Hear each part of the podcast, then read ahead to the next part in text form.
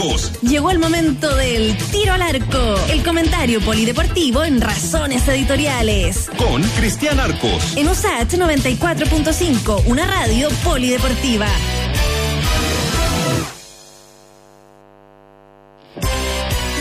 41 minutos saludamos a don Cristian Arcos en este miércoles. ¿Cómo está Cristian? ¿Cómo le va Freddy? ¿Cómo está? Ya, ya, ya en septiembre, ¿no? El mes de la patria y, y, todo eso y mes, donde el virus se va a guardar tres días, me imagino que se enteraron, ¿no? 17, 18, 19 el virus no va, no va a circular. El presidente habló con el virus, entonces como, como, le había pedido que se fuera y no, no, no le hizo caso, logró una concesión y durante tres días no va a haber virus. Para que sepan nomás. Muy bien. Oiga, o al menos que se guarde también antes del superclásico, ¿no? Para que alcancemos a ver ese partidazo. Va a estar bueno ese partido además por cómo están los equipos, ¿no? Lo, que, lo que pasa con Colo Colo. La U no sé cuánto, hace cuánto tiempo no le gana, no le gana al archirrival. Y, y la U, que se, también tiene que ver si realmente se, se afirma ¿no? en la punta, ¿eh? o tratando de llegar a la punta. Claro, claro, tal cual, porque eh, más allá de todo el contexto externo, que ya lo hace un partido eh, extraño, ¿no? Pandemia, sin público y todo, en la cancha se juegan varias cosas, ¿no? Eh, en, en, el partido mismo se juegan varias cosas. La U no está lejos de los punteros, no, no está lejos de, de, de, la Católica y de la Calera, que son los punteros. Eh, quedó con un sinsabor en el partido con Palestino, pero no, no, está, no está lejos de, de la punta. Colo Colo, al revés, está mucho más cerca de los lugares bajos de la tabla. El Colo Colo tiene siete puntos, el último tiene cuatro. Eh, uh -huh. Y además hay un historial, que como tú bien decías, la 1 le gana a Colo Colo desde el año 2013 que no logra ganarles, le, fue un partido que le ganó 3-2 precisamente en la cancha del Nacional. Darío Franco era el técnico de, de, la U, que no tuvo, no tuvo un gran paso por el lado de Darío Franco, pero ganó una Copa Chile y ganó un clásico. Eh, y nadie sabía, nadie podía imaginar siquiera que iba a ser el último clásico. eh, del año 2013 hay una hay una distancia. Y, y claro sí, y desde el Monumental claro que este se juega en el Nacional es todavía más larga. La, la uno gana en el Monumental desde el año 2001 eh, muchos creen yo, yo me incluyo en eso en eso de que la U llega mejor que Colo Colo en este partido. Eso no es evidentemente garantía, pero sí creo que la U llega mejor. Se, se aprecian cambios en los dos equipos respecto a las formaciones del último fin de semana, pero en el caso de Colo Colo hay un tema que está rondando hace harto rato, y es que eh, este nuevo entrenador de Colo Colo, que supuestamente, ¿te acuerdas que antes de la pandemia se fueron a buscar a Escolari y al final no, sí. no se llegó a acuerdo con él, eh, se mantuvo a Alberto Jara, se dijo que iba, iba a continuar hasta final de temporada?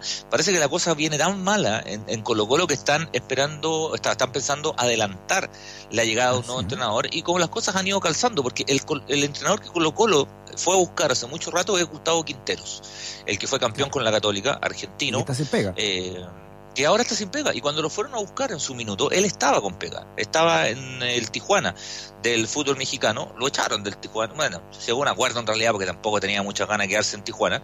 Llegó un acuerdo, se fue a Buenos Aires, está en Argentina, feliz de la vida. Eh, y podría adelantar el arribo. Ahora, eso tiene evidentemente sus... Hay interpretaciones para eso. Que Colo Colo está muy mal y ve que la cosa no va para ninguna parte, que el entrenador llegue antes y haga la evaluación de este plantel y con mucho más criterio después a fin de año diga, sabéis que este no sigue y este sigue, conociendo el plantel encima, pero yo también creo que, que hay un riesgo y es que eh, Quintero si viene no va a venir de aquí a un, a, al final de año, o sea, si Quintero viene es para estar toda la próxima temporada eh, y me imagino, me imagino que los dirigentes de Colo Colo estarán dispuestos a aguantar eh, ese periodo y pase lo que pase, mantener a Quintero eh, durante la próxima temporada, aunque este año no sea del todo bueno. Ponte tú que no logre recuperar y que termine estando en una campaña discreta, me imagino que lo, que lo van a mantener. Viene la Copa Libertadores. Todo, todo calza un poco para que Quintero llegue eh, antes de, de, lo que se tenía considerado a, a Colo Colo. Claro, Cristian, porque además esta, estas planillas caras, ¿no? Como, como la de Colo Colo, la U, la Católica, eh, tienen que quedar al final del campeonato en algún tipo de, de, de, campeonatos internacionales, ¿no? Para, para solventarla. Por supuesto. Sí, por supuesto. El, el, clasificar a una Copa Internacional evidentemente es un, un, hecho deportivo, pero es para los clubes ante todo un, un aporte económico. Un aporte económico súper importante para, para, el presupuesto. Muchos equipos eh, te cambia el presupuesto totalmente de la plata que recibes y también la plata que tú vas a invertir si participas o no en un torneo internacional. Y sabes que esto es, y esto es una interpretación mía, ¿no? Con este fútbol de receso en pandemia, que ahora vuelve la Copa Libertadores. Es cierto que se jugaron algunos partidos eh, y, por ejemplo, los equipos chilenos no están en una situación particularmente buena para clasificar la segunda fase, pero el fútbol me parece que pasó a ser bastante relativo después de la pandemia en cuanto a, intensidad y a rendimiento. En una de esas, la cancha se emparejó. Lamentablemente no se empareja para bien, sino más, bien para mal, pero se emparejó. E, es, un hecho. Eh, los equipos chilenos no tenían por dónde en Copa Libertadores. Eso también es un hecho. Y quizás ahora el caso de Colo Colo, que le tocó un grupo más abordable y que alcanzó a sacar algunos resultados importantes con Paranaense en, en, Santiago, que, se quedó con, la victoria, quizás ahora pueda acceder a una segunda fase que si se hubiera jugado de manera regular, me parece que no tenía, que no tenía por dónde. También es una manera de, mirarlo. Sí, además según todo lo que ustedes han dicho, eh, Cristian, eh, este, este Colo Colo de ahora está pegado con engrudo, ¿no? El camarín, me refiero. O sea, una derrota con, con la U sería ya la trizadura completa. Todo el rato, sí, todo el rato. Todo el rato por lo que significa un clásico, eh, porque tiene, tiene una carga especial los clásicos, y, y, lo otro por la tabla de posiciones. Y como te digo, Colo Colo tiene, tiene siete puntos, los últimos tienen cuatro puntos. Eh, si, si Colo Colo pierde, se puede enredar con los últimos lugares de la tabla. Queda un montón de campeonatos, pero ¿te acuerdas que el año pasado, de hecho, yo asumo que eh, de los que me equivoqué, ¿no? Eh, a principio de año, la U estaba en los últimos lugares, en los últimos lugares, y yo lo dije siempre: yo creo que la U sale, yo creo que la U sale, yo creo que la U sale. Es cierto, no bajó porque no bajó nadie pero de los últimos lugares no salió nunca. La, U siempre estuvo ahí enredado en, en, los últimos lugares. Yo era de los que pensaba, la U gana tres partidos y listo, ya se olvida de eso y empieza a pensar en la parte alta de la tabla y no le ocurrió. En una de esas, a Colo Colo le pasa lo mismo en un plantel veterano, en un plantel desgastado. Quizás le ha llegado un entrenador con, con jerarquía, porque Quintero a uno le puede gustar o no, pero es un entrenador con jerarquía, con quilate, con personalidad, que ha dirigido selecciones, eh, que le ha ido bien y que le ha ido mal, y eso yo creo que ayuda a un entrenador, pero es un tipo con carácter quizás a este plantel le hace falta un, un, remesón, un remesón, no lo sé. Por el lado de la U pareciera estar todo más tranquilo con, con, con Caputo. Yo creo que ha hecho una labor importante Caputo, sobre todo en rejuvenecer el plantel de la U. O sea, hoy día la U juega Galani, juega Moya, juega Arangui, eh, que son jugadores más jóvenes, ¿no? Le faltan algunas piezas, por supuesto, pero, pero en comparación con otros equipos de la misma U, me parece que rejuveneció un poquito el, plantel. Todavía hay algunos veteranos, lo sé. Está tan Montillo, está, está, qué sé yo, y jugadores grandotes, eh, Boseyur, eh, pero le dio un, me parece, un salto de frescura en la mitad de la cancha y por lo que estuvimos viendo eh, en la jornada de, de, hoy, parece que va a entrar con un esquema medio medio conservador el domingo. ¿ah? Yo sé que al hincha de la 1 le ah, gusta mucho eso, pero, pero parece que entra con un esquema ahí medio, medio, medio conservador, que es lo que se le critica a Caputo. Nadie le critica lo serio y buen entrenador que es, pero es un poquito conservador para pa, los partidos a veces. Antes se decía ratón, pero suena medio feo. Sí, suena medio feo, ¿no? ¿Tú, sabes dónde y Paredes juega al final, ¿no? ¿Tú sabes de dónde viene ese concepto de ratón? Es, muy ah, divertido porque tiene que ver con un personaje del fútbol. Tiene que ver con Luis Santibáñez que Luis Santibáñez eh, se refería de pronto a, a, los enemigos, ya sea de la prensa o del fútbol, como los ratones de cola pelá. Y a partir de ahí empezó el, el término eh, muy elegante, don Lucho Santibáñez en aquel momento para referirse a, los a los enemigos de él como los ratones de cola pelá. Y ahí empezó. Oye, ¿y ese sí que era ratón? Los Santibáñez cruzaba el, ratón, el, arco. Ah, con la, técnica del murciélago, pero lo que pasa es que en la, década del 70 a él le fue muy bien como entrenador. Ganó muchas cosas. Campeón con mm. San Felipe y ganó tres títulos con los españoles, llegó a una final de Copa Libertadores y a una final de Copa América. Entonces los años 70 para Luis Santibáñez fueron estupendos en términos de, de resultados, muy buenos. Claro. Oiga, eh, pasando al tenis ahora. Bueno, ah, perdón. Paredes juega, ¿no? El domingo. Porque también Paredes, más allá que tenga 40 años, es un factor eh, anímico importante, me imagino, para, para, los jugadores en la cancha, ¿no?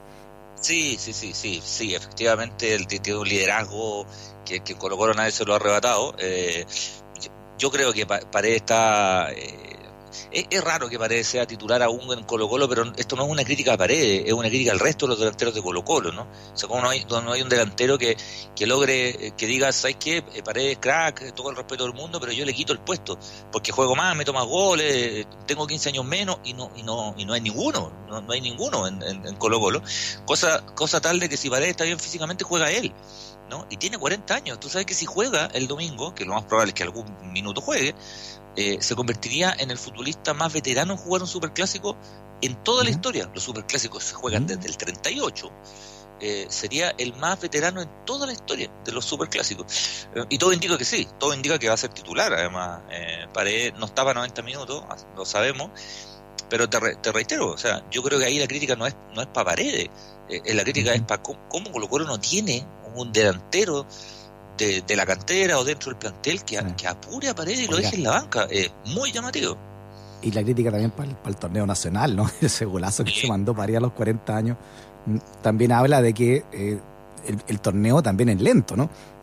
Bueno, tú sabes que la, última vez que Paredes fue goleador del campeonato, goleador del campeonato, la última temporada hizo pocos goles, pero la última vez que fue goleador del campeonato fue a los 38 años Paredes que, también es un récord. es el delantero más veterano en ser goleador del campeonato. Y ahí hablamos efectivamente del, del torneo. En un deporte colectivo, absolutamente, y tú te sostienes mucho de los deportes de los compañeros, es verdad pero en una posición en la cual, claro, deberían haber otros jugadores que, que lo, que lo apuraran también, ¿no? Es una crítica a, Colo Colo, a sus entrenadores, a sus fuerzas básicas, pero también al torneo en general. No a al contrario, o sea, que siga jugando a los 40 años y que siga metiendo goles es un, es un mérito.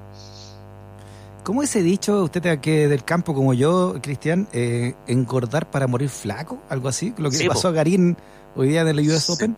Le, le, pasó, le pasó de todo porque eh, como que eh, le dieron una paliza al principio, otra vez jugó a 5 sets, lamentablemente perdió.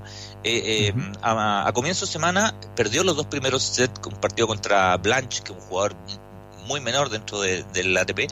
Perdió los dos primeros sets, pero ganó los últimos tres. Los majors se juegan a 5 sets, así que jugó un partido larguísimo. Y hoy día le estaban dando un toque en el, en el primer set. Perdió los dos primeros 6-2, 6-1. O sea, no la agarró, pero ni, ni por si acaso.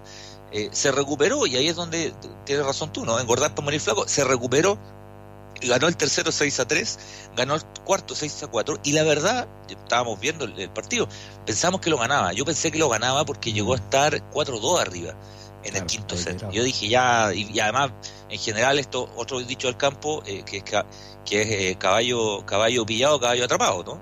Eh, y, perdió, perdió 7-5 el, el, el, quinto set. Lamentablemente se queda, no alcanza hasta segunda ronda en, en US Open, avanzó solamente una.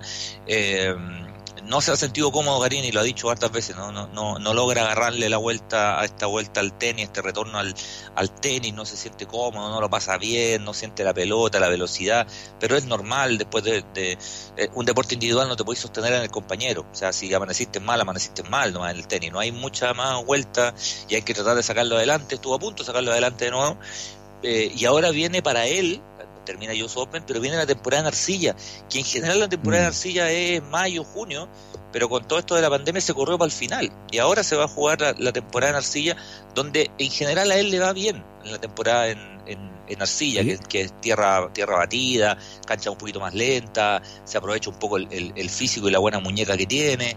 Eh, mm. Ojalá, ojalá que pueda recuperar terreno en un año rarísimo para todos. Eh, perdió contra Kushkukin, no nos había nombrado al al, al rival, ¿no? Número 90 del ranking mundial, un kazajo. ¿ah? Medía como 3 metros. Eh, pero nada, no, no, no, no pudo y ojalá, bueno, ojalá que ahora pueda remontar en. Increíble esa cuestión de que pierdan tan, tan fácil dos sets y después lo gane tan fácil, eh, por lo menos los guarismos, no, no sé, no hay partido. Pero también habla también de, de, la importancia de la mente en este deporte del tenis. ¿eh? Sí, Sí, sí, como es un deporte además individual, la mente, la mente siempre en el deportista de alto rendimiento es súper importante, siempre, pero el deporte individual es, clave porque además, insisto, no te puedes sostener en el resto y como bien dices tú, eh, pasa en el tenis, pasa en el boxeo, que de repente tú veis, boxeadores que no tienen por dónde y en los últimos dos rounds pareciera que fueron una máquina eh, y, se, y se recuperan. El atletismo es distinto, sobre todo en las pruebas de velocidad, porque ahí no tenéis tiempo, o sea, si arrancaste mal perdiste, pero en las pruebas de fondo también pasa, en el ciclismo también pasa, gente que de pronto en los últimos metros termina haciendo unas arremetidas gigantes, la, la mente, la mente funciona evidentemente y hay deportistas que destacan por su fortaleza mental. Ah, en ese sentido, por ejemplo, hablando de tenis, Rafa Nadal es, un gallo con una fortaleza mm. Increíble, o sea, el partido tiene que haber terminado una hora después y yo creo que él sigue en la cancha tratando de responderte. O sea, es increíble en ese sentido el, español y bueno, para ir más cerca, Masú, yo creo que buena parte de lo que hizo a lo largo del circuito, no solo las medallas olímpicas, en Copa Davis e incluso, te diría como entrenador, el tema mental en él funciona eh, muy poderosamente. Sí, a propósito del, del US Open, eh, Cristian, ¿por qué el, Coliseo Central se llama Arthur Ashe o Arthur Ashe? No sé, ¿quién, quién fue? Arthur Ashe, sí, queríamos, quería que conversáramos de, de, Arthur Ashe, porque, porque es una gran figura en la historia del tenis y además un personaje muy, muy, muy icónico. Eh, Arthur Ashe es probablemente el tenista eh, afroamericano, afrodescendiente más importante de la historia, o sea, el tenista de raza negra más importante de la historia en un deporte en donde ahora último no ha visto más tenistas negros de raza negra, pero en general no han ganado mucho. Es más, ganadores de Grand Slam de los majors, solo hay dos. Eh, Arthur Ashe, que ganó tres Grand Slam, ganó Wimbledon, ganó US Open y ganó Australia. Eh, en el 75, el 68 y el 70. Ese es el rango de, de, la época en la cual él fue gran, gran figura. Y Yannick Noah, el tenista francés, ¿se acuerdan uno que tenía el pelo medio rasta, que era medio rockero además? En los años 80 ganó Roland Garros. Eh, bueno, pero, pero Arthur Ashe era un tenista que, que pasó a la historia eh, en un deporte dominado por blancos, con mucho, blanco. En raza negra, en mujeres, evidentemente hay mucho más ejemplos y mucho más exitosas, partiendo por, por, las hermanas por las hermanas Williams. Eh, él eh, nace el año 43, es el primer tenista eh, afrodescendiente en ser nominado a la Copa Davis norteamericana como, como miembro del equipo. Fue tres veces campeón como miembro del equipo. Y cuando se retiró, dirigió el equipo norteamericano de Copa Davis y la ganó dos veces más. O, tiene, o sea, tiene cinco títulos de Copa Davis como entrenador, como coach y como, y como tenista. Ganó, como te comentaba, el US Open en, Australia y Wimbledon. Le faltó Roland Garros. Fue número dos del mundo. Detrás de la época de Jimmy Connors, donde Jimmy Connors dominaba el, ranking mundial, alcanzó a ser número, número dos del mundo. Resulta que cuando él comenzó a jugar no podía competir porque estamos hablando de la década del 60, 50, 60, porque los negros no podían jugar tenis eh, y tenían que jugar entre los negros. Entonces en un momento determinado le ganaba todo y ya le quedó estrecho el circuito juvenil de Junior y tuvo que haber toda una, toda una petición para que se le permitiera en aquel tiempo jugar en torneo de blanco. Empezó a jugar en torneo de blanco, negro y también le empezó a ganar y fue un Junior extremadamente, extremadamente destacado. Eh, siendo tenista intentó ir, y esto es súper importante porque eh, él intentó ir a jugar a un abierto que había en Sudáfrica y no lo dejaron participar. Y Arthur Ashe hizo toda una protesta a nivel oficial eh, contra el régimen del apartheid en, Sudáfrica y desvincularon, separaron a la Federación Sudafricana de Tenis de los torneos, de los circuitos, ya sea de Copa Davis o del circuito durante muchas décadas, a partir de lo que mm. ocurrió con Arthur Ashe, bueno, y en otros deportes. De hecho, Sudáfrica no participó en Juegos Olímpicos, Mundiales de Fútbol, estuvo separado durante mucho tiempo de la actividad deportiva a propósito de, de, del apartheid. Pero resulta que cuando se retira, además, eh, Arthur Ashe, que fue activista por los derechos civiles, que fue activista, activista mientras jugaba por la integración de los afroamericanos, eh, por los jóvenes afroamericanos que terminaran con esta tontera de que, de que había torneos para negros y para blancos, eh, que fue parte importante. Eh, una vez retirado se dedica, como comentamos, de coach de la Copa Davis, fue comentarista durante muchos años de la televisión y él sufrió de problemas cardíacos durante buena parte de, su carrera, tuvo un infarto de hecho, eh, y el año 88 él descubre, bueno, a través de exámenes médicos, que contrajo el VIH eh, en una transfusión. Eh, el mm. tema, en los años 80, la política norteamericana en contra del SIDA fue terrible, sobre todo en la era Reagan, que bueno, la era Reagan termina en el 88 y sigue la era Bush, que era tanto más conservador que la era, que la era Reagan. ¿recuerdas sus primeros años, Cristian? Que el SIDA, dentro de la homofobia que había, se llamaba, le llamaban la peste rosa, ¿se acuerda? Sí, la peste rosa, el cáncer de los gays y una, una cantidad de estupideces, pero eh, pero era pero era ojo política de Estado además, ¿no? Desde el Estado emanaban esos esos mensajes. Eh, se convirtió en un activista del, del VIH, demostró a través de su historia además de que en el caso de él, eh, él no era homosexual, sino que le, dio el VIH por una transfusión. Fue súper importante el ejemplo que él da también respecto a los resguardos médicos, eh, con una valentía y un coraje inmenso, ¿no? Eh, a propósito de contar esa historia, una persona conocida, eh, lo que le significó también de pronto desde el punto de vista de su popularidad, que algunos lo, lo cuestionaran porque se, se, se, asumía demasiado, como bien lo decías tú también, que había una conexión absoluta entre la homosexualidad y el SIDA, ¿no? algunos decían que era hasta un castigo de Dios y, y ese tipo de y ese tipo de cosas. Entonces él pasó a ser un activista de, sobre todo el tema de fondos de educación, eh, tenía mucho dinero y él elaboró también y, y, fundó una serie de organizaciones y fundaciones para el estudio del VIH. Eh, bueno, y él fallece, él, él, fallece el 6 de febrero del año 93, tenía 45, 49 años, tenía Arthur Ashe cuando, cuando muere. Eh, y bueno, la, la, el tenis norteamericano de, decidió ese mismo año, no, tanto tiempo después, eh, bautizar el, lugar donde se juega US Open, que tiene una característica, es el recinto de tenis más grande del mundo. No hay otro recinto, ni Roland Garros, de hecho Roland Garros no es tan grande, se ve súper bonito y gigante, pero no es tan grande. Ni Roland Garros, ni Melbourne, ninguno tiene una capacidad de público más grande que el Arthur Ashe, donde se juega el, el US Open, bueno, y, y recibe en homenaje a, a este ahí notable ganó, tenista. Ahí le ganó el chino Ríos a, a, a, a Gassi. ¿Cómo? Ahí le ganó Chino Río a Gassi en el Lipton. No, pero es que ese es el Lipton, ese, ese es otro es otro lugar. El, este, este está en Nueva York. El, el Arthur Ashe está en Nueva York, el, el Lipton está en Key Biscayne, en Florida.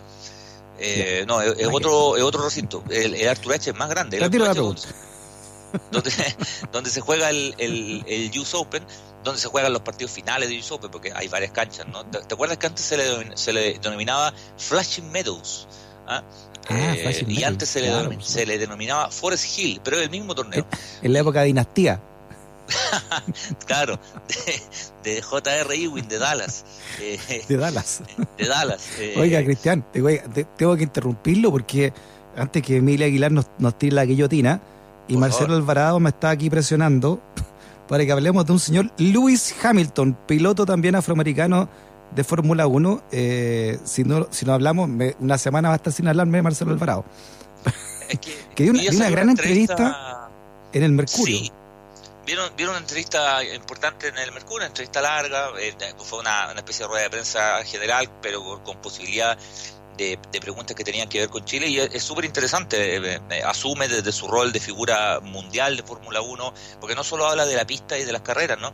Eh, asume un rol, o sea, él, asume que, que, ser una figura pública y reconocida, que es algo que él no buscó, pero que lo es, eh, para él es una responsabilidad todo el tema del activismo, ¿no? Habla mucho del tema del racismo, se crió en un barrio donde él era el único negro, se dedicó a un deporte donde era el único negro, es el único campeón negro de la historia, eh, entonces para él es una responsabilidad súper importante y ahí la, la, la, menciona respecto a su activismo permanente, que quizás ahora se haya notado más porque también tuvo más apoyo de, de su equipo, de, de, de Mercedes, que recordemos que eh, hoy compite con autos pintados de negro y su uniforme entero es negro y tiene que ver con, con Hamilton. Y él dijo, bueno, si yo llegué a este nivel en donde ya tengo un cierto poder o cierto prestigio, bueno, lo voy a ocupar para, eh, para situaciones como esta, ¿no? Para, para actividades como, como esta.